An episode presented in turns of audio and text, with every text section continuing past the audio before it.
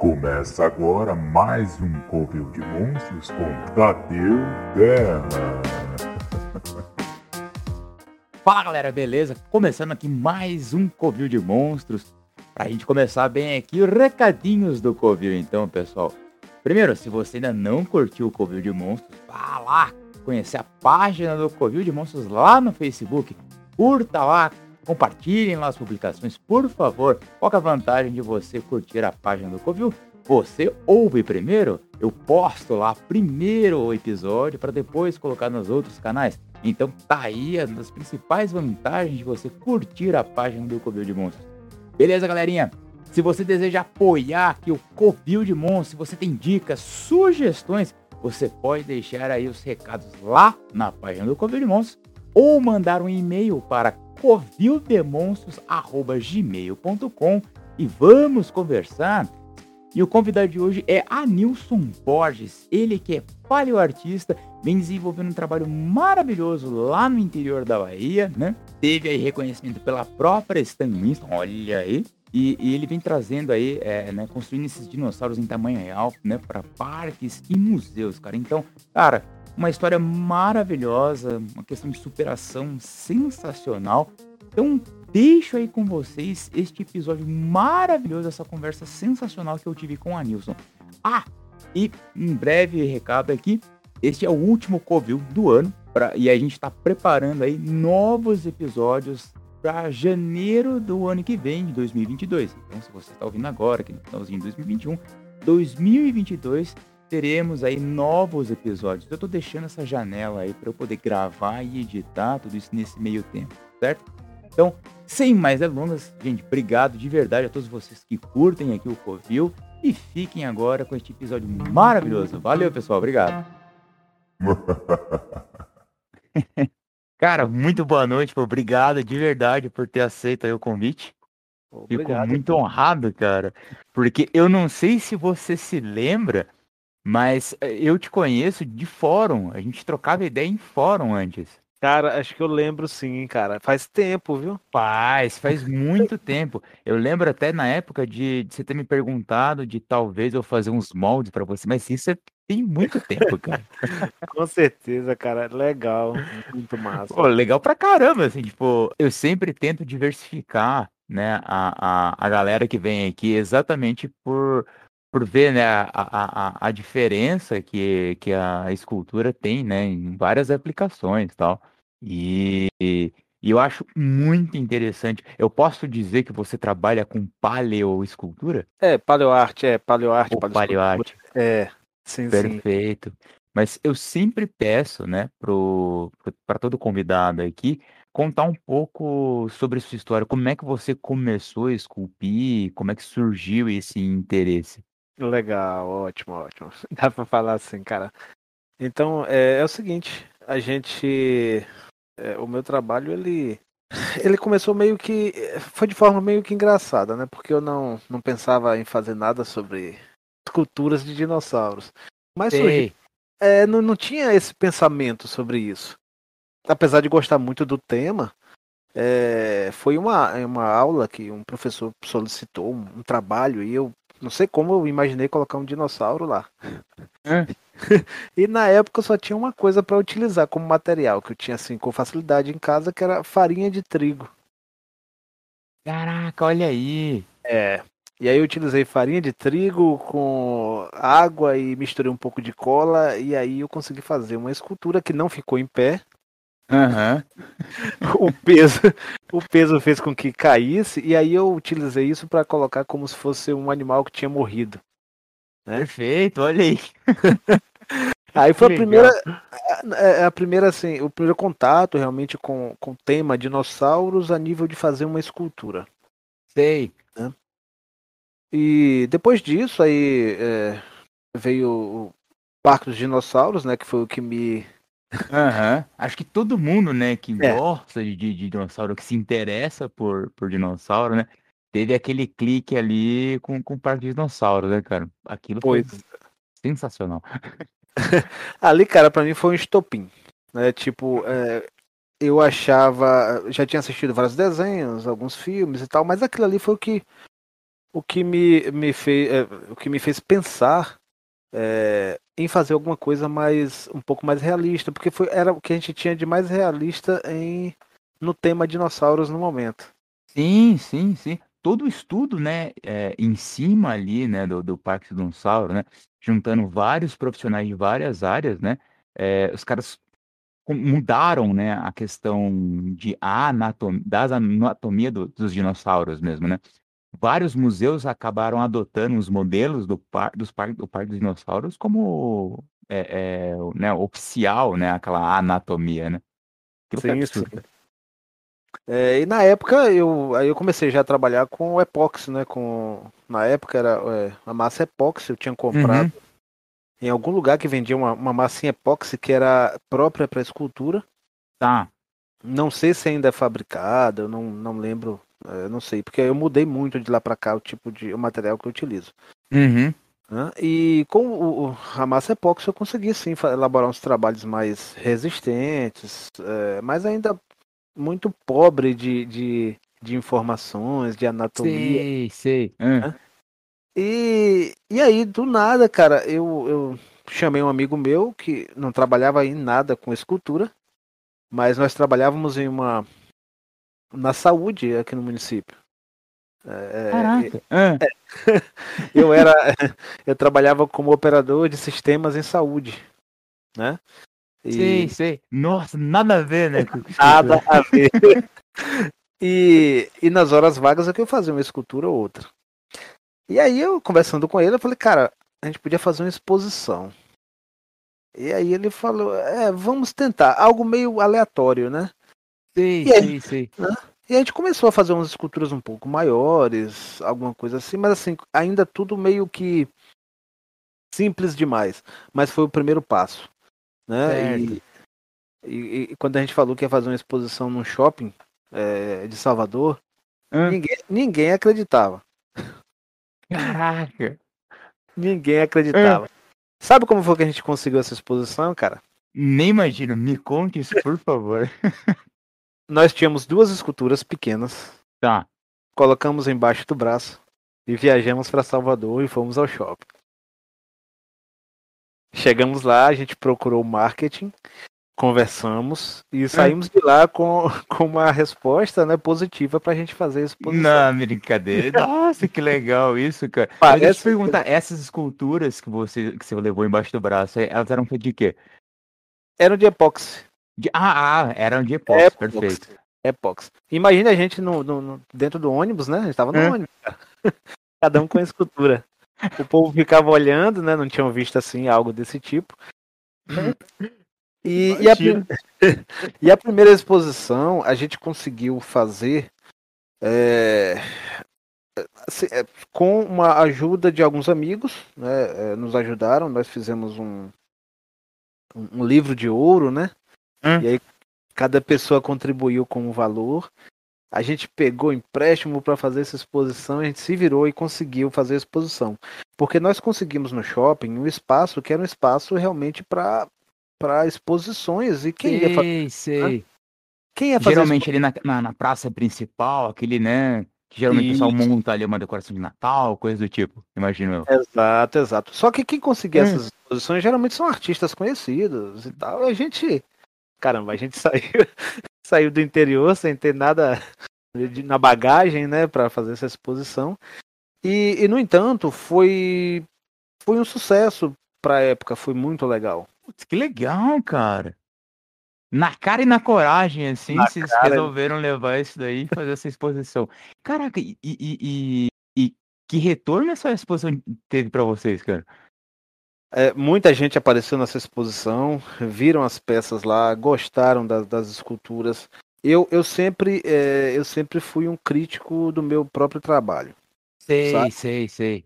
Eu, eu sempre eu analiso, de vez em quando eu, eu vejo essas, essas fotos nessas, dessas exposições e eu falo, caramba, é, melhorei bastante nesse, nesse tempo. Né? Aí eu, eu, na época mesmo, eu pensei assim, na próxima, próxima exposição que fizer, as esculturas têm que ser melhores do que essas da agora. Sei, sei, sei. Eu trouxe isso até agora. Então, toda escultura que é feita, eu tento fazer melhor que a anterior. Logo depois dessa exposição, você já começou a realmente a trabalhar com a questão da, da, da escultura ou isso demorou um pouquinho mais para acontecer? Demorou um pouquinho mais.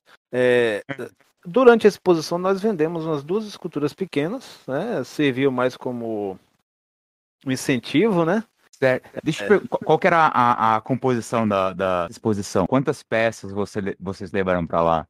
Nós levamos 13 esculturas. Ah, engraçado. Ah.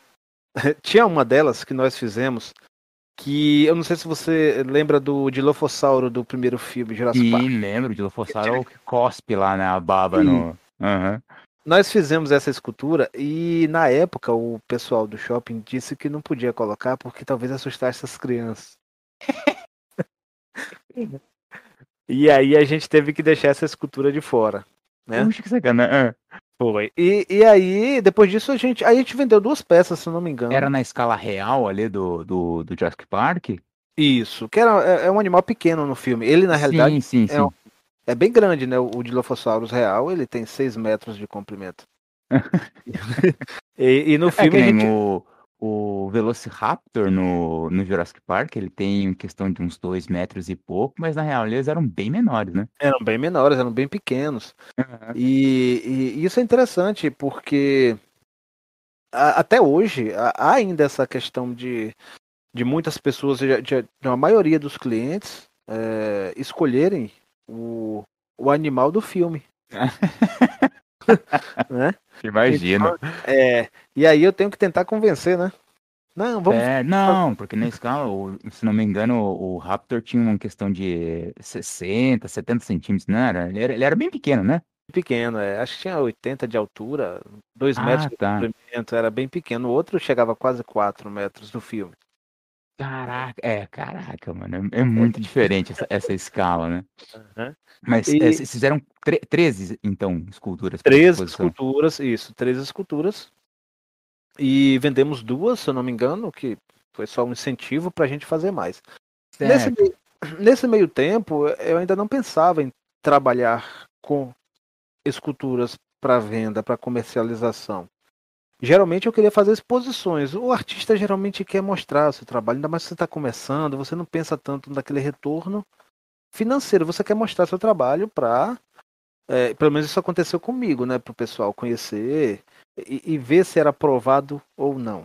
Entendi. Você levava mais então como um hobby do que como uma profissão. Isso, sempre foi como um hobby. É, até um, um, dia que nós é, teve até uma proposta para fazer uma escultura um pouco maior. Aí foi a primeira, a primeira vez que realmente é, eu vendi uma escultura. Né? Tá. Então, isso aí é... foi a primeira vez que você foi contratado para um projeto. Para um assim. projeto, ah, é um ah, projeto. Perfeito. É, e aí é, foi em 2008, 2009. E a partir daí eu vi que poderia sim trabalhar com, com é, esculturas para clientes. Certo. Mas eu, eu, eu não sabia cobrar, eu não tinha base, eu não tinha uma referência de, de valores, né? Uhum. Pra cobrar, então eu ficava meio perdido. E, e depois da primeira venda, para o mesmo cliente, é, logo depois ele solicitou mais duas esculturas, já eram esculturas um pouco maiores. Uhum. É, tinha cerca de 2 a 3 metros de comprimento. E, e a partir daí, é, sempre pensando em fazer exposições. Né? É, Entendi. Essas esculturas, você trabalhou com ela em, em qual material? Na época ainda era ah, papel. Papel, é, olha aí, papel machê mesmo?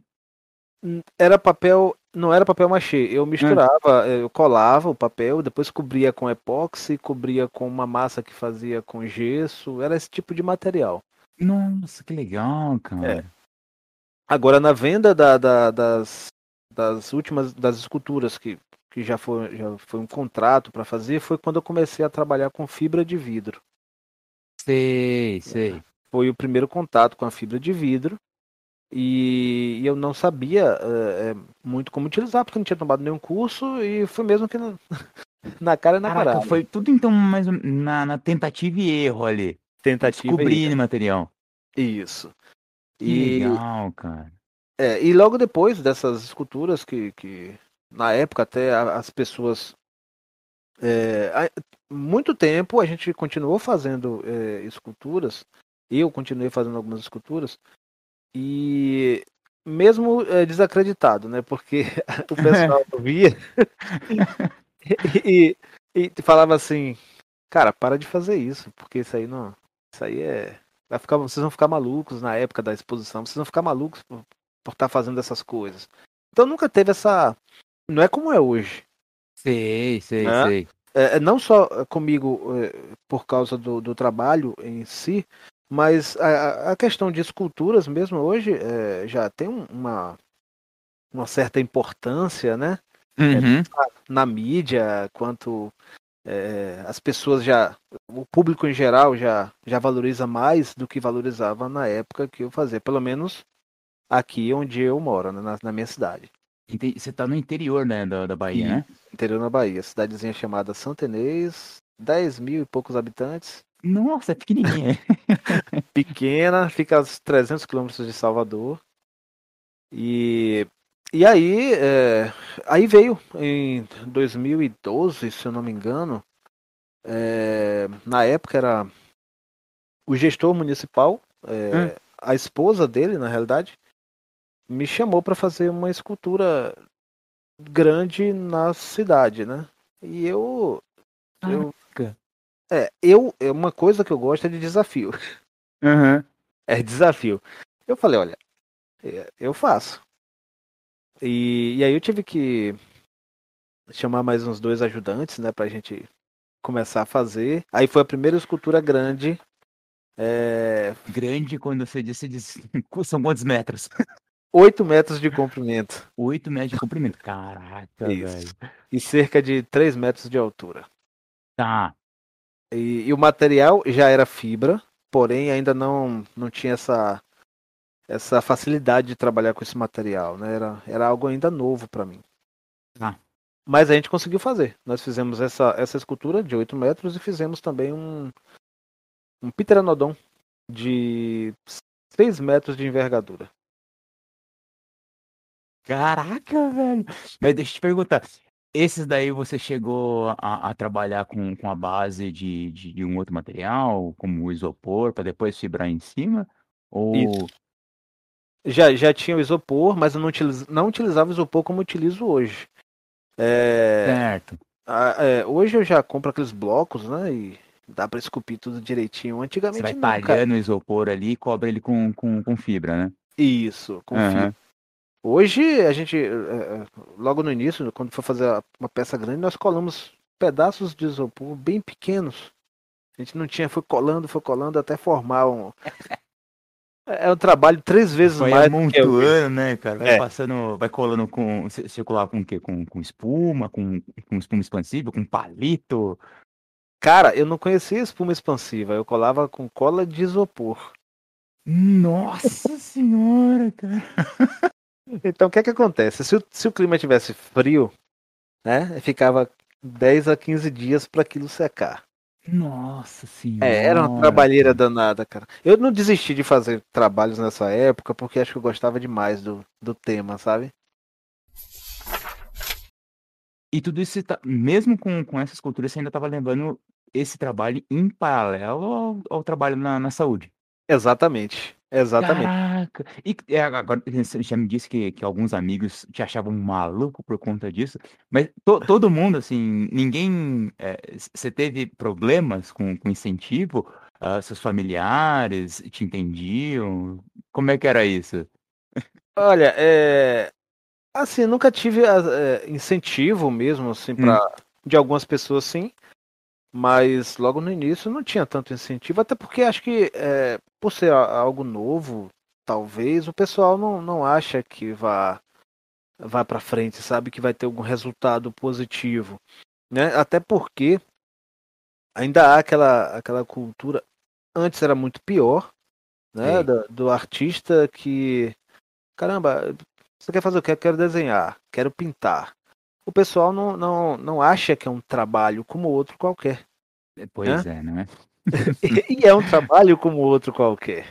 Né? É o trabalho que você se sente bem fazendo. Tanto que antes eu, eu, eu não pensava em fazer esculturas, eu pensava em trabalhar com desenho. Eu sempre gostei de desenho. Olha aí, cara. Né? Eu fazer alguns rabiscos e tal. Precisava de um curso ou alguma coisa que fizesse isso. Morar no interior, não tinha essa facilidade toda para você fazer cursos e tal. A internet não tinha internet assim para você. Uhum. E aí eu fui, fui mudando para a parte da escultura exatamente por isso. Você Hoje, pensava realmente em ser ilustrador, então? Ilustrador. De quadrinhos. Eu gostava de quadrinhos, cara. gostava muito. Eu não nem, acho que ainda tenho até alguns desenhos perdidos por aí, desenhos antigos. E, e seria a minha primeira opção. Né? Mas aí meus, minhas tias perguntaram uma vez, né? Ah, me perguntaram uma vez, e aí? É, o que é que tá pensando? Eu tava terminando uh, o ensino médio, né? É, o que é que tá pensando pra, pra trabalhar em quê? Eu falei, eu quero, quero desenhar. Eu falei, é, mas precisa trabalhar em alguma coisa. Né? Então, assim, é, não, não havia um incentivo nesse sentido, não. E nem da parte da escultura também, cara. Sei, sei, sei, não, sei. Não havia incentivo, não. Então acho que foi mais é, ousadia mesmo e persistência. Né? E gostar muito do, do tema e, e acreditar mesmo em, em, mim, mesmo que. Até porque logo depois da, da primeira exposição, o pessoal que, que via os trabalhos, mesmo que eu sabia que é, precisava melhorar alguma coisa, mas o pessoal gostou. Né? Sei, sei, sei. Esse aí foi o incentivo. E algumas pessoas também que, que ajudaram na época, acreditando na gente. Mas a nível de, é, no caso, órgãos públicos, algum patrocínio, alguma coisa que incentivasse, nunca houve. Entendi. Caraca, mas então de, depois, de, acredito que depois desse contrato com a prefeitura tenha mudado um pouco. Cara, é, sim, sim, por um tempo e depois parou porque você sabe, né? Tá aquela mudança de gestão quando isso acontece. Entendi. É, projetos que poderiam, que, que seriam até promissores, é, são esquecidos. Foi o que aconteceu com as primeiras esculturas que foram instaladas na cidade. Ah, Aí, tá. Depois de um tempo, eu, eu praticamente eu não trabalhei tanto com esculturas é, para clientes como eu queria, porque eu tinha que me dedicar muito a, ao trabalho, que era o trabalho na saúde. Ah. É. E aí eu tinha que trabalhar final de semana, feriados, horários vagos para conseguir dar conta de alguns, de alguns pedidos e tal. Teve um ano que, até por falta de incentivo, decepção com essa questão mesmo de é, do trabalho, que eu fiquei é, um ano sem tocar em uma escultura. É. Tiro, eu, Tipo, foi tipo um ano sabático para mim. Isso. Ou não, né? Eu pensei em desistir nessa época, né? Não tinha, não tinha incentivo nenhum. E aí você. Caramba, acho que, acho que é a realidade de vários artistas, né? De, de várias pessoas que passam por isso. E depois de um tempo eu. Do nada eu voltei a esculpir. Ah, foi aí que eu ah, falei que eu deveria me dedicar mais. Aí eu fazia alguns trabalhos esporádicos, né? Era coisa bem é, mas para não ficar sem fazer nada. Sei, sei, sei, Hã? sei. Mas Até... fazendo então para você mesmo, né, pra nesse mim. caso. Para mim. Até aconteceu uma coisa interessante que foi é, uma encomenda para Salvador, para uma região que tem é, perto de Salvador. Foi quando me solicitaram uma escultura grande. E aí, até maior do que a escultura que estava aqui no município. Que legal, cara. E Essa eu tinha vi quantos metros? 9 metros de comprimento, né? 3 de altura. E aí foi aí que a gente. Aí eu, eu chamei mais duas pessoas que me ajudaram, né? Amigos. E, e, por incrível que pareça, eles também trabalhavam na saúde. Então Olha traba... Sabe qual era os dias... então, é. da saúde em é. polioartista. Aham. Aí nós trabalhávamos no final de semana e a gente tinha que dar conta, né? Tipo, entre cliente, os plantões ali? Entre, é, Exato. É, a gente, sempre que um cliente entra em contato, é, você tem que dar um prazo para eles. Olha, a peça vai estar tá pronta em dois meses, em três meses. E aí você tem que seguir aquele aquelas cronograma datas, ali, cronograma e, e fazer. E, e como é que foi para separar isso? Vocês é, sabiam as, as escalas de vocês? Quanto tempo vocês conseguiam se dedicar? Como é que foi essa loucura, cara? Caramba, eu realmente eu não sei. Hoje, pensando nisso, eu realmente não sei, porque hoje estou trabalhando só com as esculturas. Eu não certo. consigo lembrar exatamente. Eu sei que era difícil, muito difícil conciliar as duas coisas, mas eu sei que é, a gente conseguiu fazer, né, no mesmo tempo, no prazo, a gente conseguiu entregar as peças no, no prazo, a ponto de de começar a me dedicar um pouquinho mais às esculturas, tirar férias, né, para fazer as esculturas. Eu cheguei a viajar para fazer escultura em outro lugar, eu tive que, que solicitar licença para fazer isso, né? Porque que legal. Que eram coisas totalmente diferentes. Uma vez eu precisei viajar e ficar três meses fora, mas eu não consegui essa licença com a prefeitura. e aí? Não consegui. Eu perdi um trabalho que seria, talvez, naquela época, o trabalho mais é, significativo é, para mim. Certo. É, e aí também foi outra decepção, né? Mas eu tiro tudo isso como experiência, Tadeu. Aham. Uhum. Não, é, com eu, certeza, né? Tudo como experiência. Então, na época eu fiquei chateado e tal, mas depois eu comecei a, a, a pensar que eu deveria trabalhar para mim e começar a deixar mais essa, essa questão da prefeitura mais de lado. E Entendi. Caraca, velho. Imagino eu que essa decisão tenha feito toda a diferença no, no futuro, né? Sim, sim. Fez porque eu, ah, mesmo trabalhando na prefeitura, eu é, exigi, de certa forma, na época, que é, quando eu tivesse que fazer algum trabalho desse, que é o trabalho que eu realmente gostava, eu faria, mesmo que depois eu tivesse que repor aquelas horas, não tinha problema nenhum. Né? Mas eu, é. eu tinha que me dedicar mais às esculturas, e foi o que eu fiz. A maior parte dos meus trabalhos é, eram, na época, todos para fora. Ah, você diz para fora, tipo, fora da sua cidade. Fora da minha cidade, cara. engraçado que fora do estado fora do estado também. De, aí eu já te pergunto, como é que é essa logística, cara? Que nem, eu vi, você trabalha dentro de um galpão, você tem um galpão para isso. Na, é, nessa época também era é o mesmo galpão? E, e outra coisa, é, já emendando nisso daí, é, a estrutura para esses dinossauros, para suportar tudo isso. Como é que você faz isso, cara? Olhe bem, é, é, nós nunca tivemos um espaço para trabalhar que fosse realmente nosso. Eu já trabalhei aqui em casa, é, é, tive que alugar espaço para trabalhar, como é hoje, né? Hoje a gente tem que, eu, eu tenho que alugar um espaço para trabalhar. Na época eu fazia em casa e era uma sujeira, porque o isopor, na hora que você tá lixando, cara. Nossa, você faz uma sujeira do caramba. Cola, é. né? O, o, isopor ele vem subindo, né? Ele cola no isso. cabelo, ele cola... então, isso era um problema. E, e aí todo esse material, por exemplo, para fazer uma escultura grande, eu preciso de material resistente, material é, é, ferros para suportar aquele peso, tem todo esse processo. Então, é, não é, é, é um trabalho. É, em algumas partes desse processo há o um trabalho muito pesado, que é esse trabalho da estrutura. Né? O da parte de esculpir também. É, não sei se você já viu algum vídeo. Eu faço algum. O tiranossauro mesmo, eu esculpi com facão, cara. Uhum. Então foi com facão. Então, assim, é, eu não sei se eu, eu, eu, achei, eu descobri que com facão eu conseguia ter um controle maior na hora de esculpir. Né? Então imagine, imagine o tanto de sujeira que você faz com a escultura de 12 metros de comprimento. Né? Cara, que você faz em um local. uma de, de um metro, um metro e setenta que eu fiz aqui, eu usei serrote pra, pra serrar. Ó. E já fez uma sujeira, cara, absurdo, assim, inacreditável. Agora, tu se talhando no, no, no facão, caraca. No facão, cara. E, e assim, cada escultura que é feita, ela segue mais ou menos o mesmo padrão de estrutura. Ah, Por exemplo, eu vou fazer uma miniatura, eu utilizo arame.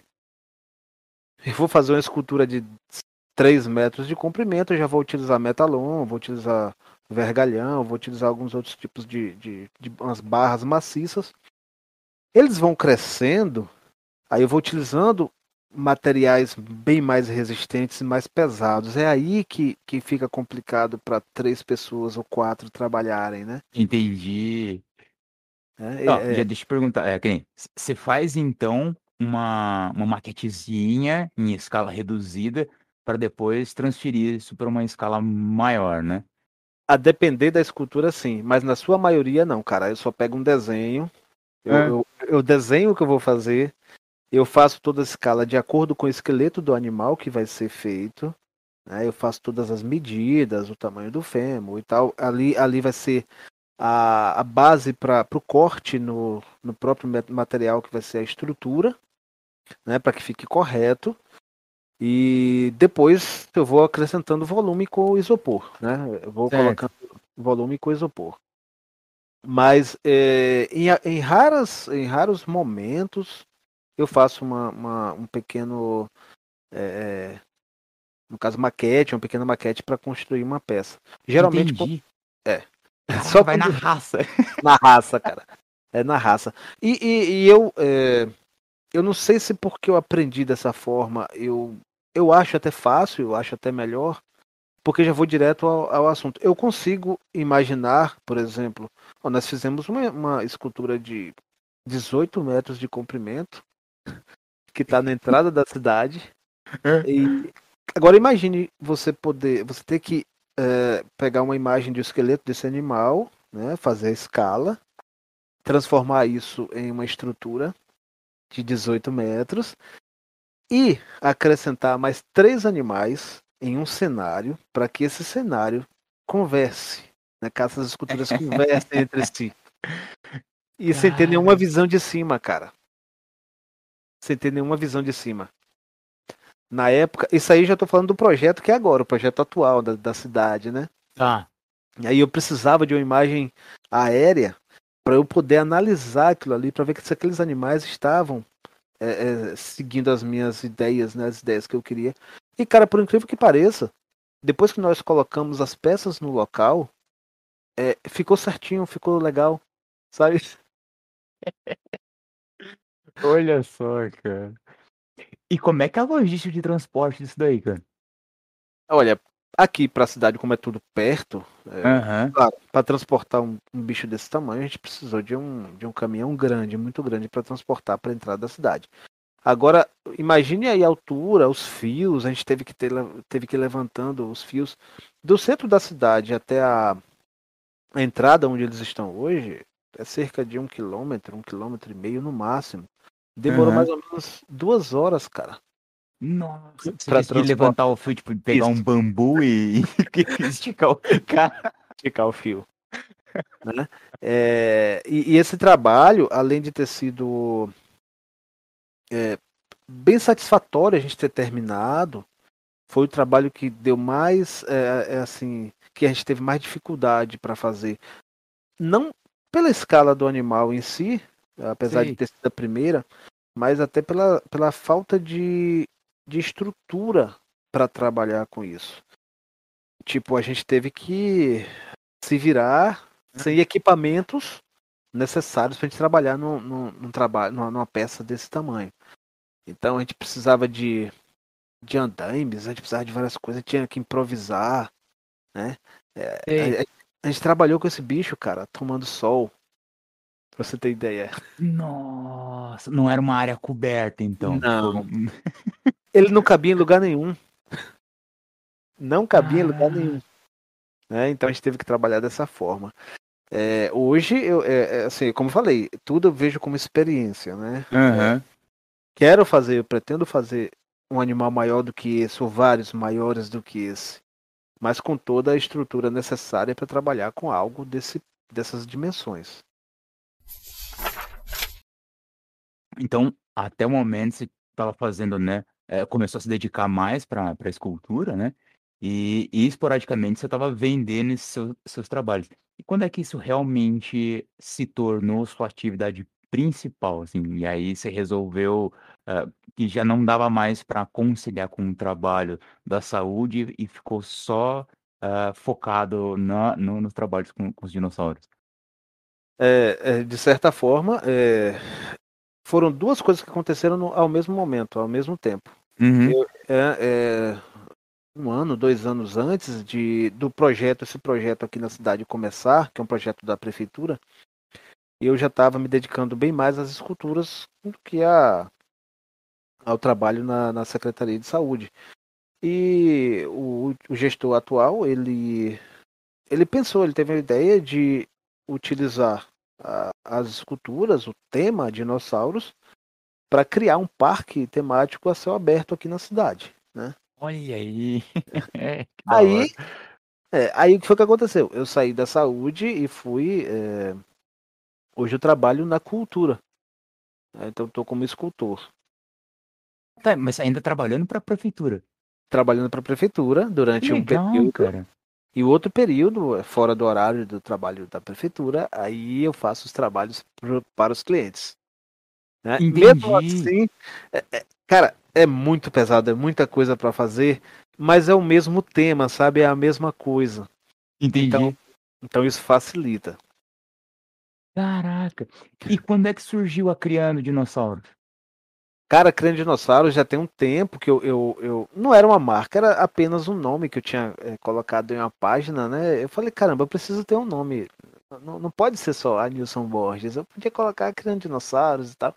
Cara, demorou, demorou um tempo pra eu, pra eu escolher esse nome e eu ficava meio assim, pô, isso aqui não tá combinando, não. Depois eu pensei, não, vai ficar isso aqui. Comecei a colocar Criando Dinossauros em vários lugares até conseguir registrar a marca. Hoje é uma marca registrada, né? Olha aí, eu, que legal, cara.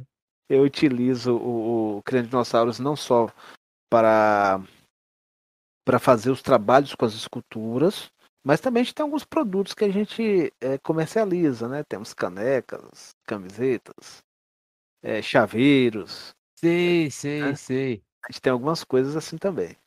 Pô, que legal. Transformar realmente na, a marca num produto, né? Um produto, exatamente. É, hoje, além de fazer trabalhos para clientes, há também o trabalho para museus. Né? Tem os clientes particulares, que são aqueles que querem, caramba, eu vou bolar, eu quero fazer um parque temático. Né? Ou eu Aí quero ter um Velociraptor no meu jardim. um Velociraptor no jardim. Cara, às vezes aparece um cliente assim, sabe? É. Mas em sua maioria, o que é que eles pensam, cara? Já aconteceu isso, pelo menos esse ano. Acho que uns três ou quatro clientes entraram em contato comigo querendo umas duas ou três esculturas para fazer um teste numa área que eles têm para ver se atrai o pessoal para a partir daí criar um parque, né? Que legal, cara. É, esse eu não sei se por conta da, da do momento que está passando e tal, que ficou tudo fechado. Uhum. E aí essa galera tá pensando em, sei lá, 2022 abrir, sabe? Aí é restaurante, cara, são restaurantes que estão querendo colocar o tema dinossauros. Legal isso. É. Restaurantes, lojas, lojas. Algumas são lojas de brinquedo e outras são lojas de, sabe, variadas que às vezes pedem um trabalho assim. Doido isso, cara. Então, assim, a, a, a, a carta de clientes ele é, é bastante variada, né? Porque vai desde uh, né, uma, uma pessoa física, né, que quer uma decoração excêntrica para casa, né? Desde uma pessoa que quer um restaurante até quem pretende realmente montar, né, um parque. Um parque temático, é. é uma pessoa ligou para mim, deve ter uns dois a três meses, ele quer um, um Velociraptor em tamanho real. Eu quero um Velociraptor em tamanho real, é um presente que eu vou me dar. Foi o que ele falou. Aí certo. eu falei assim, poxa, que massa, cara. É, é, eu, eu também, eu acho que, que toda essa questão aí, é, como o tema é muito é, pô, eu não sei se é porque agora tá saindo filme direto, o tema tá muito mais explorado do que antes.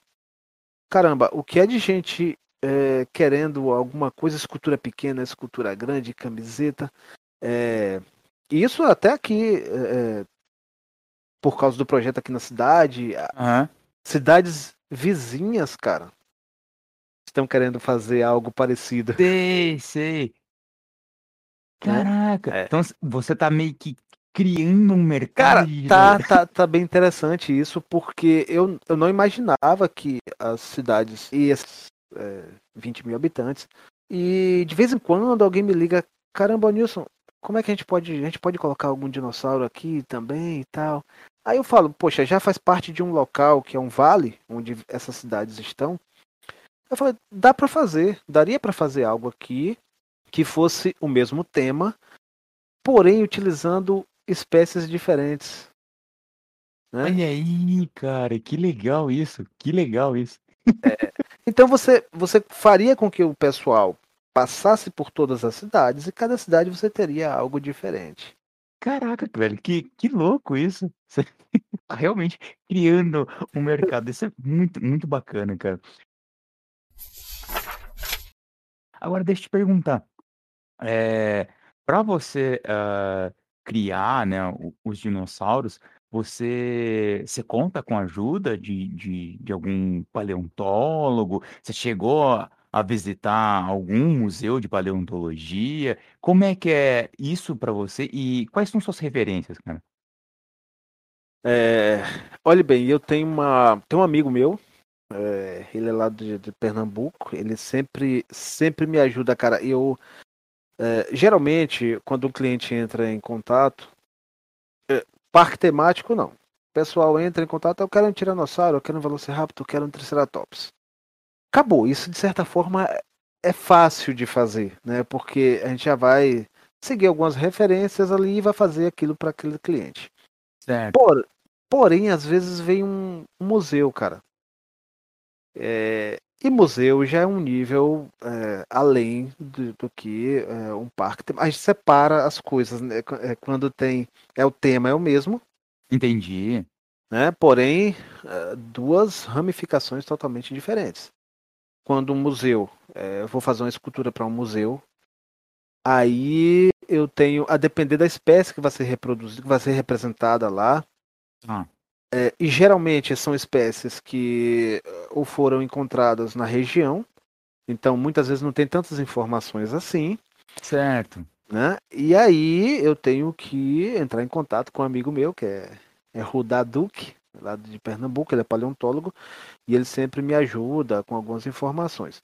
Por exemplo, tem alguns animais que, que o pessoal do museu entra em contato, Anilson, eu quero que eh, essa escultura. E aí, esse animal não tem, eh, ele não tem tantas informações sobre ele, mas tinha um outro animal que era muito parecido com ele.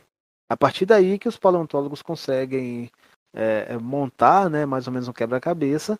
E eh, eu não sou paleontólogo, então assim, várias informações eu preciso sim de ajuda.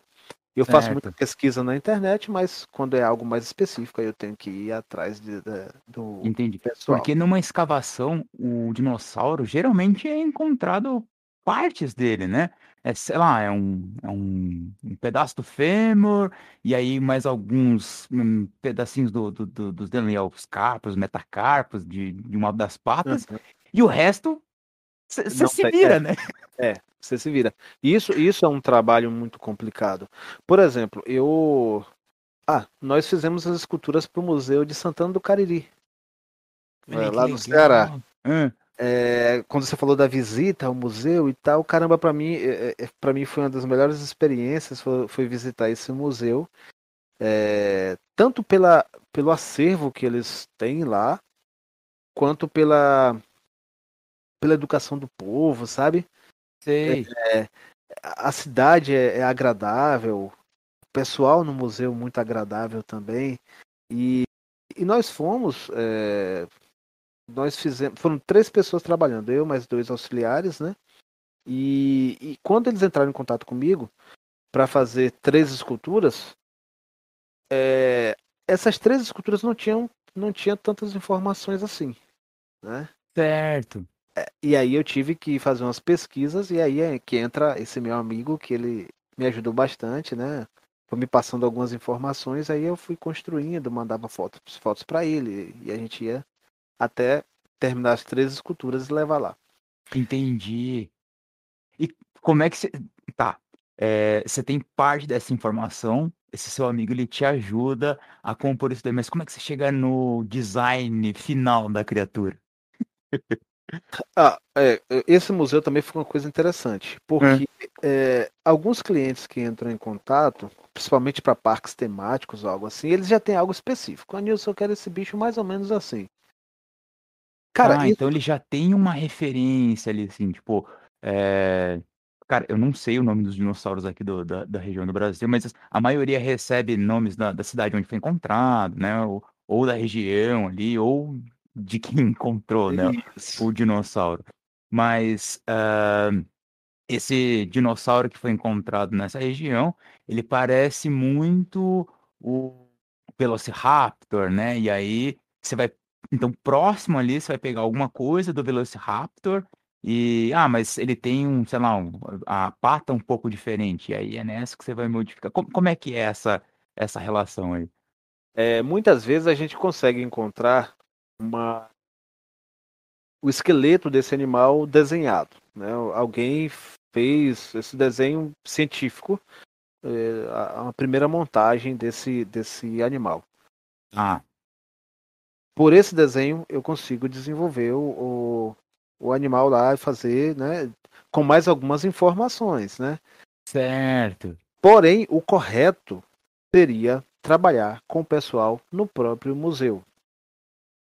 Entendi. Então, para ter uma curadoria deles ali, então. Exato. Esse é o correto. Até, até agora eu não pude fazer isso, mas na hora que tiver oportunidade eu quero produzir uma das esculturas no próprio museu lá em Santana do Cariri. É, Olha é, aí que legal, é, cara. Uhum. Como lá sempre tá. É, caramba, são várias espécies que sempre estão, estão encontrando lá.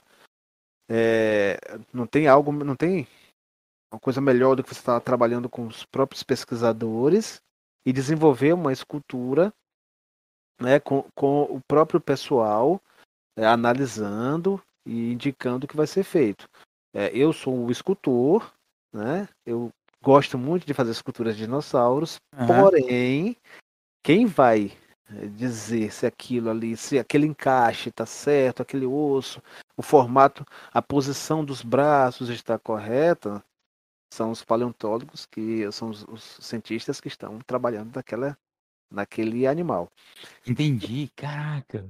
Por isso que há a necessidade de trabalhar é, é, junto a um museu, quando a, a peça que vai ser construída, ela precisa ter uma, uma ser, ser bem acurada, sabe? Então precisa sim trabalhar com o pessoal do museu. Velho, que legal isso. É, porque né, é, é, é exatamente tendo a curadoria deles, né, eles, né, com, com aquele olhar clínico, né, da peça, traz uma outra abordagem, né, para o animal em si, né. Pois é. Uma coisa que eu tava, assim, quando eu cheguei ao museu a primeira vez, nós fomos levar as peças para instalar, né, nós instalamos lá, com a ajuda da galera lá, é, teve uma coisa interessante, que eu, eu, tive acesso a alguns fósseis, né? E eu vi um, um crânio de um réptil voador pré-histórico, o Anhanguera, pela primeira vez. Apesar de ter, já ter feito algumas esculturas do Anhanguera, eu nunca tive acesso ao fóssil para poder ver hum. né, a espessura do, dos ossos, né, a, o formato realmente da cabeça, a largura da, da da crista, a altura da crista, tudo isso, é, o 3, a, a visão 3D, a visão ter, ter essa noção tridimensional do crânio, né? Isso, eu tive pela primeira vez.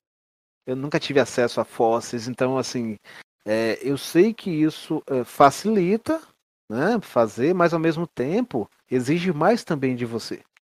Né? Ah, é, cara, porque vai muito mais da sua interpretação, né, Ainda mais, é, que assim, num, num caso de fazer um rosto de um, uma personalidade, né? Geralmente você consegue imagens dessa, né, de vários ângulos, né? Dependendo até é, de, de quem for, você já consegue um, um modelo tridimensional ali do, do rosto da pessoa.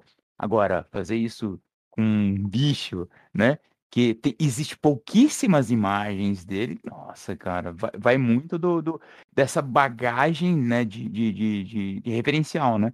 De, de já ter visto imagens de uh, animais similares para conseguir compor isso, né?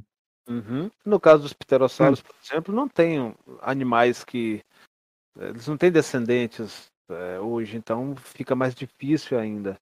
Já alguns outros animais, alguns outros dinossauros, nós conseguimos é, utilizar, por exemplo, como referências algumas aves, né? As aves, certo.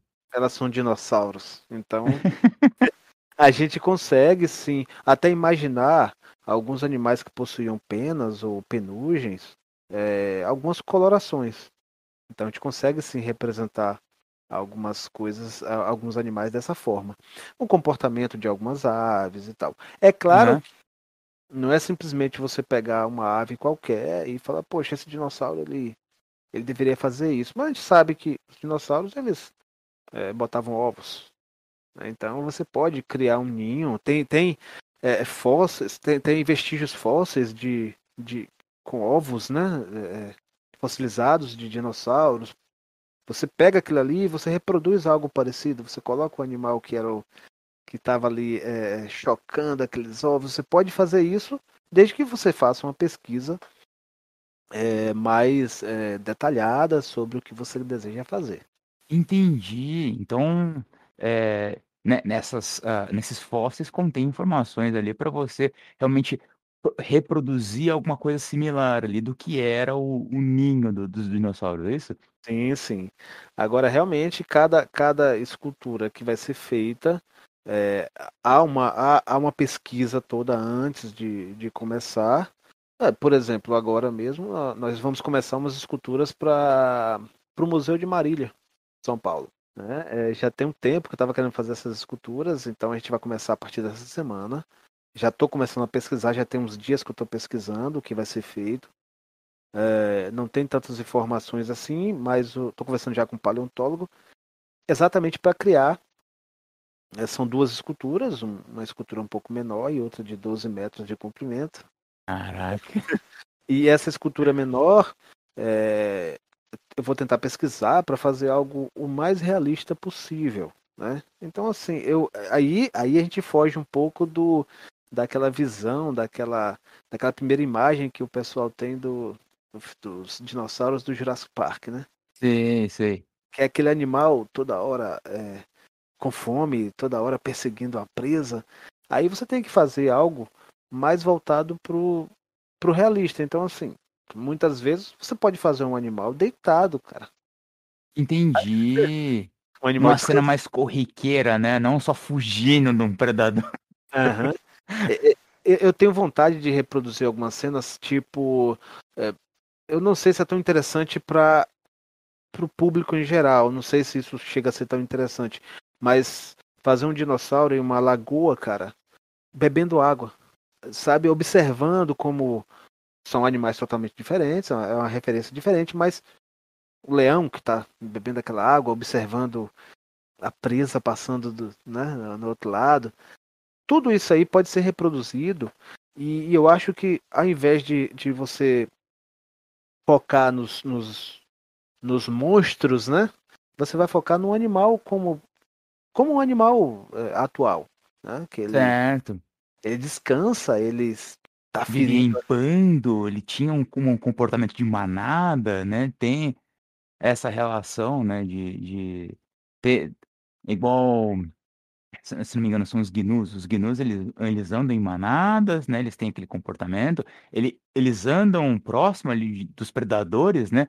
Mas não é o tempo todo eles estão sendo atacados, não é o tempo todo aquela loucura deles fugindo, né? Exatamente. É, é, é, uma coisa que é legal, assim, de falar também, é que todas as esculturas que são feitas, geralmente, é, ou para museus, ou aqui para a cidade, nós construímos um cenário. Certo. É, esse cenário faz parte do, do contexto, né? Ali tem um contexto do que é, a gente quer representar. Por exemplo, um, um cliente está querendo criar um parque temático, ele não tem obrigação nenhuma de, de criar um cenário para aquela peça. Ele quer colocar lá um tiranossauro. Certo. Junto com o alossauro, que viveram em épocas totalmente diferentes, eles não nunca se encontraram, entendeu?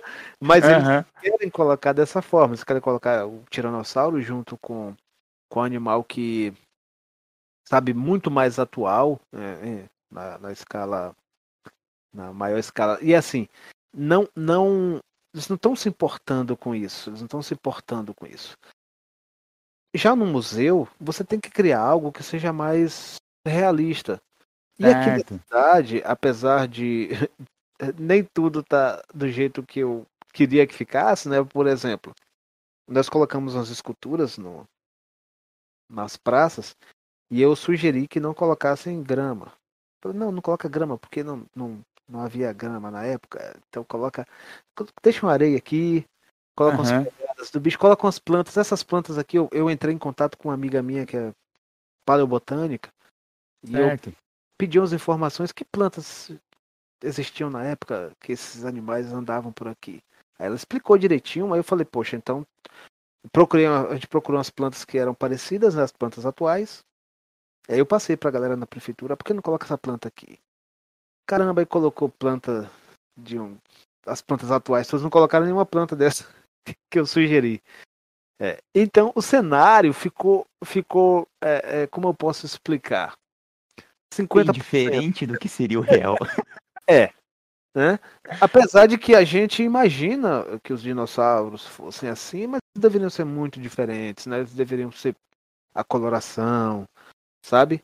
É, claro, hoje ainda a gente consegue ver os registros fósseis, né, que são as marcas de das pegadas, lugares onde eles deitaram, onde fica a marca, as marcas das escamas, né, a textura da pele, todo esse processo, né, as pegadas, como eles deveriam caminhar. E eu tento reproduzir, mesmo sendo aqui algo uma escala maior e, e aberto para toda a população, a gente tenta representar o mais próximo possível, mas sabendo que não tem esse compromisso todo. Entendi, entendi. Até é, por, é, é o que você já disse, né? É, algumas espécies realmente nunca se encontraram, né? Mas acaba que, né, por ser é, dinossauro, todo mundo considera, ah, tá tudo junto, né? Tudo junto. Coloca tudo no mesmo pacote. Entendi, entendi. Mas que nem, eh, no caso do museu, esse esse tipo de cuidado, ele é tomado ou não? Cara, é, esse tipo de cuidado aí é essencial para para que é, para que aquele cenário, aquela escultura ali funcione. Então, é, tanto que lá em Santana do Cariri eu tive, a gente teve que trabalhar em conjunto, né, em equipe, né, os paleontólogos com com paleobotânica, para a gente representar ali mais ou menos o que seria um, um cenário mais próximo do cenário onde aqueles animais é, andaram, né, viveram ali. E aí a gente conseguiu criar um cenário legal. Feito? Nossa, cara, cara, isso para mim é, é muito louco, porque assim, eu trabalho com uma vertente completamente diferente da escultura, né? Eu trabalho esculpindo prótese, né, cara?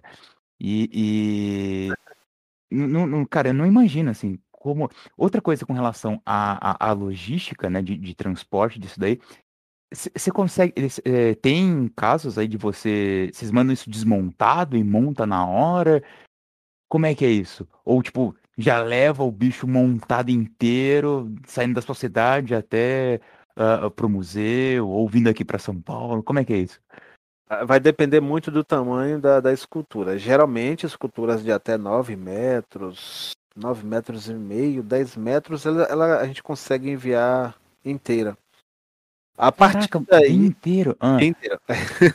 a partir daí, cara, aí complica e a gente tem que já, a gente já sabe disso, então a gente já, já prepara a peça para que ela seja para que viaje desmontada e a gente tem que ir junto para que quando chegando ao espaço, ao local, a gente vai montar tudo direitinho, dar todos os acabamentos para que aquele espaço, aquele lugarzinho que onde está a emenda, ninguém perceba que existia alguma emenda ali.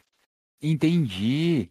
Ah, então tem esse trabalho, vai ter esse retrabalho aí de, de fazer só essa, né, a parte da emenda ali, vai ter que ter alguém dedicado só para fazer esse acabamento lá no, no final. Sim, sim. É, no caso, é, ah, lá em Santana do Cariri aconteceu uma coisa engraçada, porque eles me passaram realmente as medidas da porta, né? E a Aham. peça foi. Olha aí, é. Eles disseram aí, né? Porque pensar na estrutura, pensar em esculpir, cara, né? É até a parte fácil da, da coisa. Agora, quando você tem um limite de uma porta. É. Conta isso, como é que é isso? Cara, por 10 centímetros, 15 centímetros, a peça não passava. Nossa. E aí a gente teve que cortar a cauda para que a gente conseguisse é, colocar dentro do museu. Né? Mas como a gente já trabalha com esse tipo de material há muito tempo, Uhum. foi rapidinho pra gente emendar e tal, sabe? Isso aí não foi tanto tão problemático, não. A gente já sabia que daria mais ou menos esse trabalho. O ruim é quando você é, leva uma peça muito grande para você fazer isso. Aí é muito complicado. Essa peça tinha cerca de 7 metros de comprimento, mas não era uma peça tão robusta para que fosse tão pesada para fazer. Então, duas pessoas a gente fez de, de forma fácil. Mas quando você, por exemplo, essa escultura grande de 18 metros que nós fizemos aqui para a cidade, Uhum. essa deu trabalho. Essa deu muito trabalho porque a cauda, só a cauda, tinha cerca de 8 metros de comprimento. Caraca, velho. E o peso, cara, eu acho que chegava a uns 300, 400 quilos só a cauda. Então, Nossa senhora, cara. imagine um, um, um guincho, cara, segurando a cauda enquanto a gente estava tentando é, colar no espaço que ia ficar e aplicar fibra e tal. Aí deu muito trabalho. Essa- essa- Nossa, você manteve a cauda suspensa e teve que fazer o rem... Nossa! Com certeza. E- esse- por isso que eu falo que esse trabalho pra gente foi o, o- um trabalho que deu, deu uma decepção por uma parte, mas, ao mesmo- mas ao mesmo tempo foi satisfatório porque a gente ganhou muita experiência nessa, nessa parte aí. Então a gente sabe que esse mesmo problema, a gente, durante esse tempo, a gente está sempre analisando, poxa, isso aqui não vai acontecer mais desse jeito porque a gente já sabe como fazer. Né? Entendi. Então nós já temos essa, essa noção de que qualquer escultura que seja um pouco maior, que a gente sabe que vai fazer essa emenda, a gente já deixa isso tudo pronto para para quando chegar lá, a gente não faz uma cauda tão pesada, a gente modifica tudo para que fique mais fácil para a gente montar, sabe? Parafusos para a gente encaixar lá, travar, depois fechar. E a gente não Sei, fez sei, sei. Então já tem uma, uma certa mudança com relação a isso, porque você já pensa, puta, a gente pode separar na cauda, pode separar o pescoço, pode separar. Entendi. Isso. Perfeito, cara. Nada como experiência, né? Experiência, cara, experiência. Hoje eu já Você- tenho uma Eu sempre brinco que a experiência é a palavra bonita pra dizer quantas vezes a gente já se fudeu na, na vida, né? Com certeza, com certeza. E, e, assim, eu não me arrependo, não, cara. Sabe, eu acho que é, todos esses trabalhos que a gente passou, as dificuldades que a gente teve. Poxa, a primeira exposição mesmo a gente teve dificuldades na primeira exposição. A segunda que a gente teve mais ainda. Sabe? A gente não tinha apoio, não tinha nada. É, eu tiro isso aí, e- essa peça que a gente trabalhou, cara, tomando sol. Uma pintura que a gente fez uma peça que a peça esquentava tanto, cara, que a fibra ela absorve tanto o calor. Essa Ah. cidade é tão quente, cara. É- é- Agora não, tá frio, é porque tá até, até um clima bem agradável. Mas tem, Tranquilo de trabalhar, né? Tá tranquilo, cara, mas quando a gente trabalhou, a gente trabalhou no, no Tiranossauro que tá da praça, tava tão quente que quando a gente aplicava a tinta, ela secava antes dela ter todo aquele processo, né, de, de secagem eh, natural. Então que Sei. formava uma película e com o tempo ela ficou cheia de pequenas rachaduras na tinta. Nossa, tava tão quente que ela começou a craquelar a tinta, cara. Aquela. Eu Então- imaginei, a hora que você falou que tava quente, eu imaginei que ela ia criar é, algumas fissuras, algumas umas bolinhas na, na tinta, mas craquelar, caraca. velho. craquelar, porque a temperatura para você pintar uma peça dessa é 20, 25 graus, 26 graus. Não é? A peça ela estava tão quente que a gente tinha que parar, esperar o, o- tempo uh, aliviar um pouquinho para a gente terminar de pintar. Então, se foi um trabalho muito complicado. A gente tava pintando, cara, e aí dava um vento, vinha aquela poeira. Nossa! E grudava. Porque quem vê os trabalhos prontos, né? Poxa, tá pronto. Não imagina o quanto. De forma nenhuma, cara. Cara, é, porque assim, geralmente as tintas, né? O pessoal é, é, vai trabalhar, né? São formados para funilaria, o pessoal trabalha em estufa, em ambiente controlado, né? E, e aí a gente teve que se virar, cara. Hoje, é, depois tem que fazer uma, uma, restauração dessa pintura, algo assim, algo que seria des, algo desnecessário, né? Se, se tivesse feito de, de da forma correta. Por isso que hoje a gente é, é nós temos local nosso, um local próprio para a gente fazer as esculturas que vão para os clientes, para os museus. E esse local não é um local ainda ideal para a gente trabalhar, mas é melhor do que o que a gente tinha há um tempo atrás, né? Então, certo. Né, a gente já consegue trabalhar ali de forma mais, mais tranquila, porque a gente é, é um ambiente de certa forma controlado. Né? Então a gente consegue fazer as esculturas lá. Entendi, já não fica tão exposto, né? Não, cara, igual que a gente fez, cara, essas duas esculturas grandes, a gente sofreu muito, cara. Isso aí a gente sofreu. Imagine um bicho de 12 metros, né? Você tá pintando aqui, você tem que pintar, sei lá, demorar uma semana pintando um troço desse que você não consegue pintar em um dia, né? Sei, e... sei. E você imagina uma peça pequena, você consegue girar e ver um lado e ver outro. E uma peça de 12 metros, de 18. Nossa. Você passa é uma tarde pintando uma perna. Aí você vai virar a outra perna. Sabe? É e fora muito... que isso assim demanda você se planejar com relação a material também, né? Você vai comprar uma Sim. quantidade de tinta hum, ideal para você pintar e ainda retocar ele e, e, e ter um chorinho ali, né? Porque Exato. Eh, tem, né, problema de lote, imagino, né? Você, vai comprar uma quantidade de, de, tinta lá, né, sei lá, um verde, o que seja. E aí você vai sempre pegar o mesmo lote para não ter erro, né, no, na diferença de cor, né? cara, e, e, muitas dessas tintas eu, eu eh, agora eu consigo comprar já as tintas já umas, umas cores já personalizadas, mas muitas vezes eu pego só as tintas primárias e eu preparo, cara. Eu vou preparando. Né? Sei. Né? É, eu tento preparar uma quantidade um pouco maior para que não, não tenha esse problema de faltar. é, agora, um problema é assim: sempre que você faz uma escultura, sei lá, faz escultura de 4 metros, você tem aquele controle. Poxa, eu vou gastar isso aqui de tinta e tal. Mas quando você vai para uma, uma, uma, peça de 12, 15, 16, 18 metros, aí para você saber a tinta, a quantidade que você vai utilizar é bem mais difícil. É muito mais difícil. Tá, e como é que você sabe quantos litros de tinta você tem que preparar para um dinossauro de 18 metros? Cara, eu sempre eu, eu, eu faço eu faço uma, uma multiplicação com tanto que eu gastei na peça anterior, uma peça menor. E a partir daí eu vou saber que qual, qual tipo de tinta, né? Porque a depender da, do, do tipo da tinta, você tem que utilizar uma quantidade maior ou menor. Assim Entendi. Como, assim como o verniz. Né? Tem, tem alguns que você aplica e você precisa. É, tem uns que rendem muito mais do que outros. Então, tudo isso aí eu, eu tenho um amigo meu que. É, ele, eu compro a tinta com ele, ele me explica direitinho como é que aquele material funciona, e aí eu consigo é, ter uma, uma margem, né? Para que não uhum. haja esse erro para faltar tinta na hora que estiver pintando, que aí é complicado. Você usa que tipo de tinta para pintar? É, hoje eu utilizo a tinta poliéster.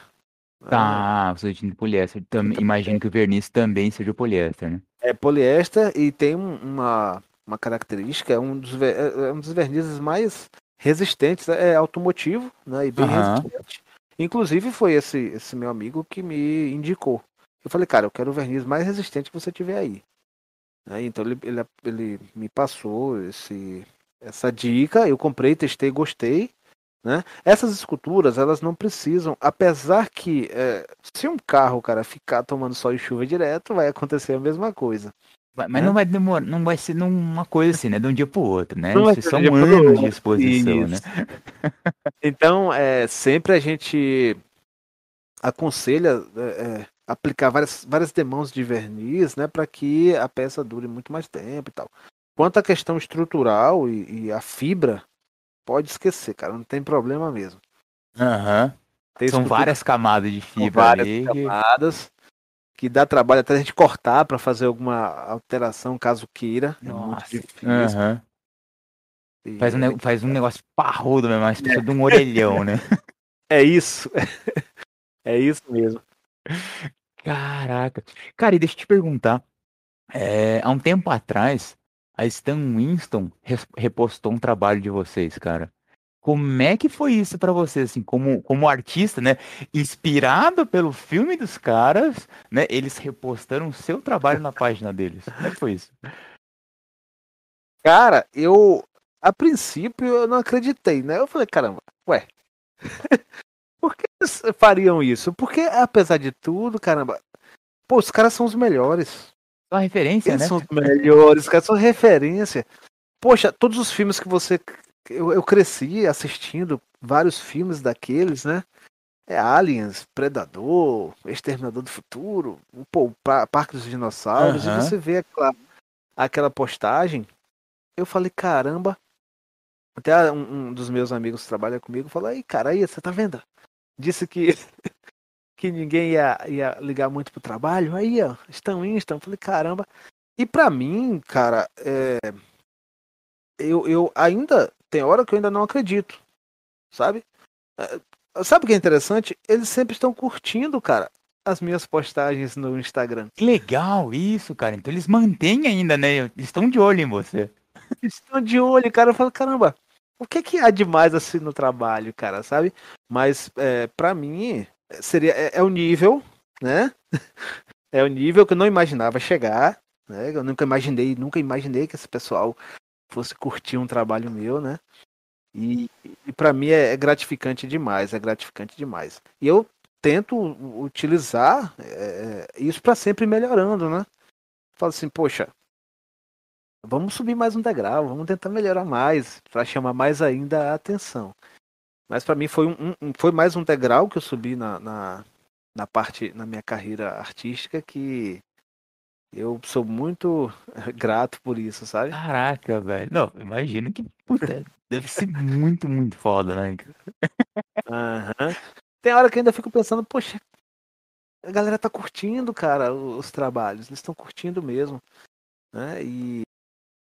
e ainda tenho vontade, se eu tiver oportunidade, sei lá, cara, visitar, sabe? Fazer um curso daquele, sabe? Sei, sei. Eu tenho vontade de, de, de fazer isso. Quem sabe? Não sei. Seria um sonho. Deixa eu te perguntar, o, a mesma galera que trabalha com você hoje é o mesmo pessoal que te ajudou lá no passado? É a mesma galera da, da, da saúde? Não, não. Cara. Não, não?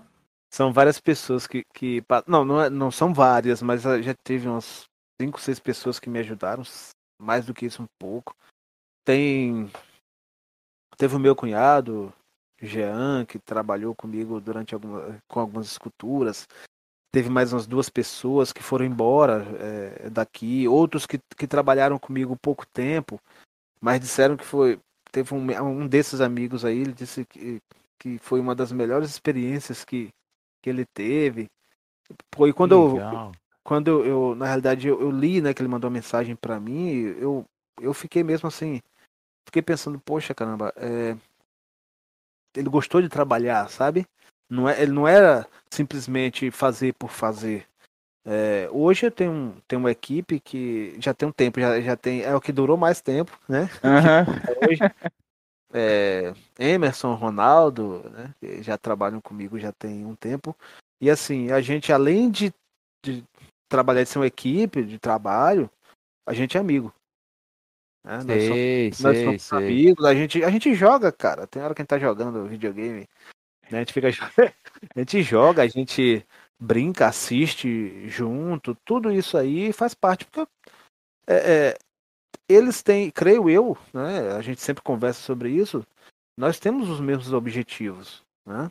Claro que cada um depois pode seguir alguma coisa que eles queiram, mas assim, no momento é, a gente segue o, o, mesmo objetivo. Nós queremos que o, a equipe Criando Dinossauros vá além, né? Vá além do, do, da, daquela escultura que você coloca temático, né?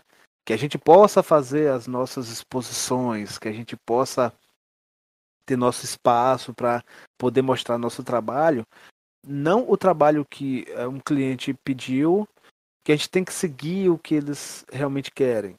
Né? É, é interessante fazer, sim, mas nada melhor do que você poder fazer, ter as suas ideias e colocar as suas ideias em prática, né? Poxa, Entendi. criar o que você tem em mente. É, muitas vezes eu sugiro a alguns clientes, né?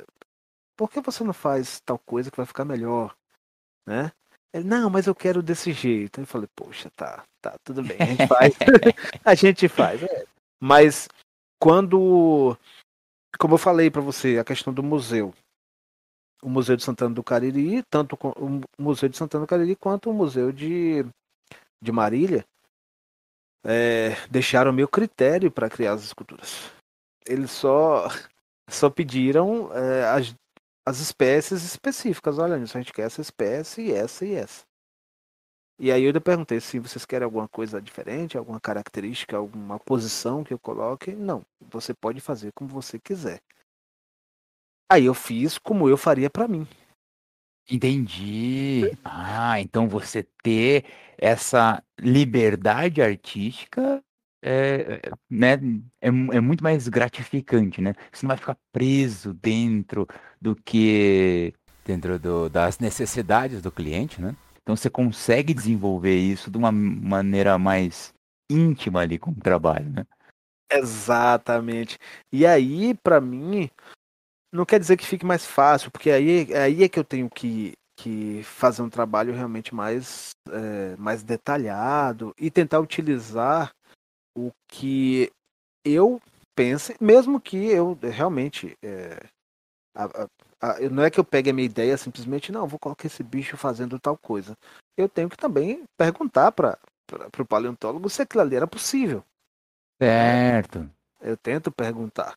É, Santana do Cariri tem uma coisa interessante. Eu sempre eu utilizo é, as peças que foram para o museu porque ali eu pude fazer algo que eu sempre quis, mas eu não tive oportunidade de fazer em lugar nenhum.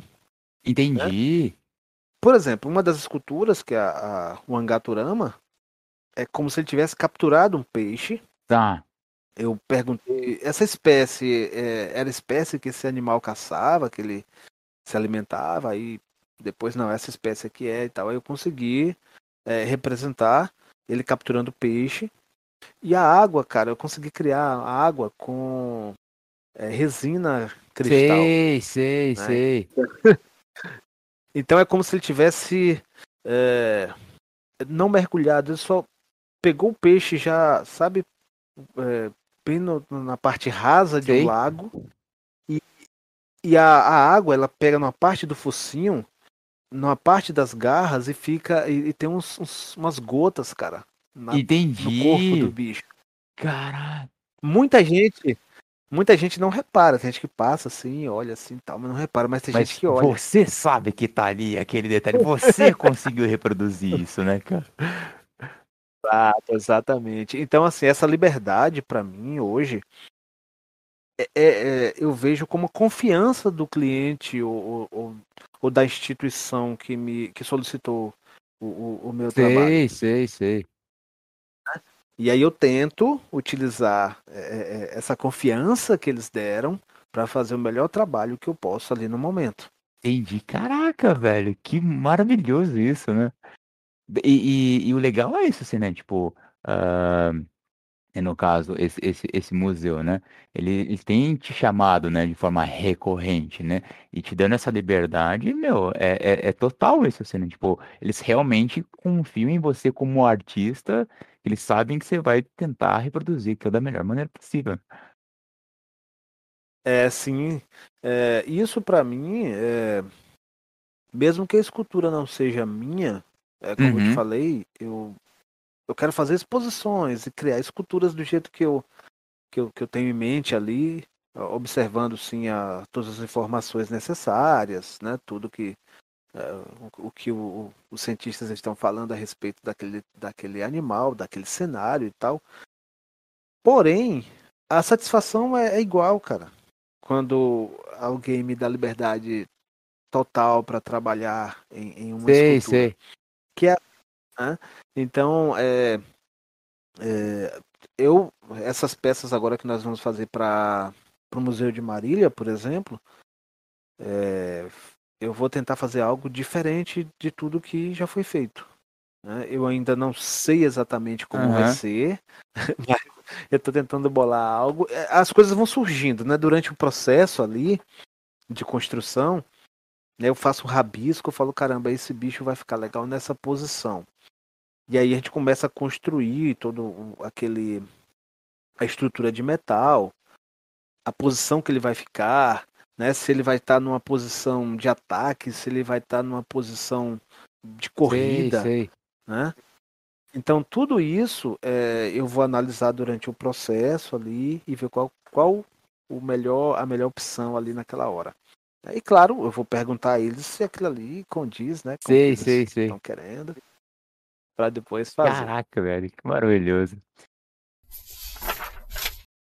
Então, para um futuro, a gente já pode esperar uma, um próprio museu, uma exposição da criando dinossauros? É, museu eu não sei, cara. Apesar que, olha, olha, tem uma coisa interessante. É, eu tenho um amigo e sócio, né? É, é praticamente um irmão. É, ele é de Barra do Garças, né, Mato Grosso. E eu já fui lá duas vezes. E nós estamos construindo um museu lá. Olha aí, cara. Ele é taxidermista, ele é ele faz trabalhos espetaculares e e eu a minha parte é a parte dos animais pré-históricos, né? Então a gente tem essa, essa ideia de fazer, de criar esse museu lá. Aqui na minha cidade, a prefeitura está criando um museu, né? Que faz parte do projeto aqui da cidade. É, eu para mim, eu penso em criar o meu o meu ateliê, a minha oficina, certo. né? A minha oficina, que vai ser também um local de exposição. Por incrível que pareça, eu, eu não eu não sabia que tanta gente ia querer ver o processo de, de criação das esculturas. Mas hoje, é, é principalmente crianças, cara. Então eu acho que a gente com espaço realmente adequado para ter essas esculturas lá e a gente trabalhando nas esculturas, esse pessoal vendo a gente trabalhar, eu acho que além de, principalmente para as crianças, é, é, é, um incentivo. Com certeza. Né? É um incentivo. Tem tanta criança, cara, que depois que vê o trabalho aí quer é, aprender a, a, fazer uma escultura, quer fazer um desenho, diz que quer ser paleontólogo. Então, tudo, tudo isso, para mim, é, incentiva a tentar criar algo sei, assim. Sei. Que o artista, ele quer mostrar o seu trabalho. É, é, é, muito mais importante mostrar o trabalho do que simplesmente é, ganhar dinheiro. Né? O dinheiro é necessário, sim, sim, óbvio. Sim. Né? É, você precisa sobreviver. Mas o artista mesmo, ele quer que seu trabalho seja reconhecido. O que vem depois é a consequência. É a consequência do seu trabalho. Que maravilhoso isso. Então, Mas é, já aconteceu? Você pretende é, ter visita da, da, da escola durante um, um- né, durante o trabalho de vocês? Cara, antes da, da, da pandemia, né, tava muita, muita escola tava vindo e tal, e deu uma parada, creio eu, que depois que tudo volta ao normal, a galera começa a a visitar de novo, mas eram muitas escolas das cidades. Legal isso, então já rola. Muito... O pessoal marca com você de levar uma turma para ver vocês trabalhando. Isso. Que legal, e, cara. E, e, muitas vezes são crianças muito pequenas que é, eu não imaginava que essas crianças pequenas demais iam querer ver. Eu achava que elas queriam ver só as esculturas, né? Não se importassem tanto com isso. Mas não, cara. Querem querem ver o trabalho sendo feito. E isso, para mim, foi algo que me surpreendeu. Realmente Imagino. surpreendeu. Puta, porque aí você começa, né, despertar a, a interesse nelas de, de fazer isso, né? E, e, e você passa a ser uma referência, né? Sim. E Responsabilidade, aí né? você começa a ver que é responsabilidade danada. responsabilidade danada. Eu tô tentando, já tem um tempo, é, criar alguma forma, alguma oficina para que de, de paleoarte, ou só de esculturas de dinossauros, para que as crianças elas, é, é, sei lá, possa ser que dali saia algum paleoartista no futuro, né? Ou então ah, pode não necessariamente ser um paleoartista, mas pode aprender algumas técnicas de escultura, que algumas que eu, que eu sei, né, que eu posso passar, e a partir daí desenvolver outras esculturas totalmente diferentes do que. Mas pode ser o ponto inicial, né? Ponto Entendi. Putz, que legal. Até porque, né, a- o Nordeste tem grandes sítios arqueológicos, né? Então, o tempo todo tá tendo novas descobertas, cara. Isso é impressionante, né? E numa dessa, você Isso. fomentando esse mercado, né? Ter, ter, ter novas gerações de paleoartistas aí seria bastante interessante, né? né? É, e paleontólogos também, cara, por incrível pareça, é, não são tantos no Brasil. São muito poucos. E a gente. Eu conheço vários, assim, que não pessoalmente, pessoalmente é, conheço Aham. pouquíssimos, mas é, são, eles, eles têm uma, uma dificuldade também na questão de investimento Sim, sim, área. sim. Tudo é relacionado à ciência no É Brasil. muito difícil, né, cara? tá- Principalmente o pessoal que trabalha com pesquisa e tal, né? Infelizmente, a É, gente tem. ah, ah, não tem tanto incentivo, né? E por isso mesmo, ah, a gente talvez não tenha descoberto outros sítios arqueológicos, né? Porque, cara, o Brasil, o Brasil é gigantesco e duvido muito que não tenha tantos assim a serem explorados, né? Exatamente pela falta de, de incentivo e falta de, de mão de obra também, né, cara? É, exato, falta de mão de obra. É, a gente, é, mesmo que é, não seja, nós não sejamos é, cientistas e tal, mas a gente trabalha numa área que a gente precisa, né, da, da- dessas informações, dessa parte técnica, dessa- desses profissionais, para a gente poder reproduzir algo que seja mais é, aceitável, né, para que as pessoas é, consigam assimilar com uma facilidade maior, né? Não só o fóssil que está lá, mas você poder é, criar algo que simule aquele animal que viveu. Com isso a gente facilita, facilita muito, cara, o, o entrosamento das pessoas. né? Até as pessoas mais leigas, né, que que, ah, por exemplo, aqui na cidade né, na- tem os, os dinossauros estão lá, né? no- no- as esculturas estão lá, tem as plaquinhas, né? As plaquinhas elas estão bem, ah, não, não tem tantas informações, é algo fácil que qualquer pessoa que leia tem pelo menos um resumo do que do que aquilo que Sei, está sendo exposto. Né? Isso facilita bastante. É, em outras oportunidades, creio eu que depois que voltar as, as visitações no município começarem de novo a, a engrenar de novo, é, vão ter os, os, os guias, os monitores, né, para que é, possam explicar cada cenário, cada coisa e ficar bem mais é, interativo, né? É, transformar isso, é, ter uma, uma, uma, uma visitação muito mais rica, né, em questão de informações, né? Sim, né, por sim. conta aí da, da, da pandemia, né, nem tudo tá funcionando, né, nem tudo tá, tá liberado, né, mas ah, a gente só espera aí que, que as coisas, né, sigam o fluxo normal de como era antes da pandemia. Caraca, velho, que, que história, nossa, mano, eu, eu, eu gosto muito de dessas histórias assim, cheias de idas e vindas, é muito, é muito legal, cara, muito legal. E, Anilson, é, aproveitando aqui, cara, é, eu sempre peço, né, pro pessoal que participa aqui do nosso querido Copil de Monstros, a mandar aquela mensaginha, né, pra quem tá ouvindo aí e quem sabe aí inspirar novas gerações de paleoartistas. Então, cara, de, de novo, obrigado de verdade pela, pela, pelo seu tempo, né, por ter participado aqui do, do programa. E tá aí aberto o microfone pra você, cara. É, pois é, é, o, o nosso trabalho, a nossa a trabalhar com arte não é algo fácil no Brasil, né? nunca foi e ultimamente está mais complicado ainda, né? A gente sabe, a gente sabe que dessas dificuldades, mas a gente tem que correr atrás, realmente, é, por experiência própria. É, a gente é, a gente tem que subir um degrau de cada vez, né? Mas a gente não deve nunca parar. Né? Eu, é, eu trabalhei em, em, é, na saúde, mas ao mesmo tempo minha mente nunca saía da arte. Então eu precisava trabalhar com arte. Hoje eu me sinto eu me sinto realizado trabalhando com o que eu estou fazendo, né? Por mais que a gente tenha uma dificuldade aqui e outra ali, mas hoje eu me sinto realizado.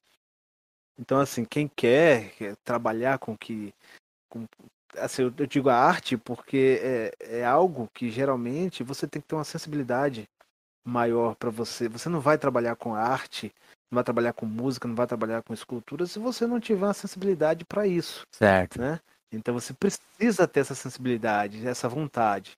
Então tem que ir, a gente vai quebrar cara várias vezes, mas no final, quando você chegar naquele limite, naquela, naquela você vai ver que você pode ir além.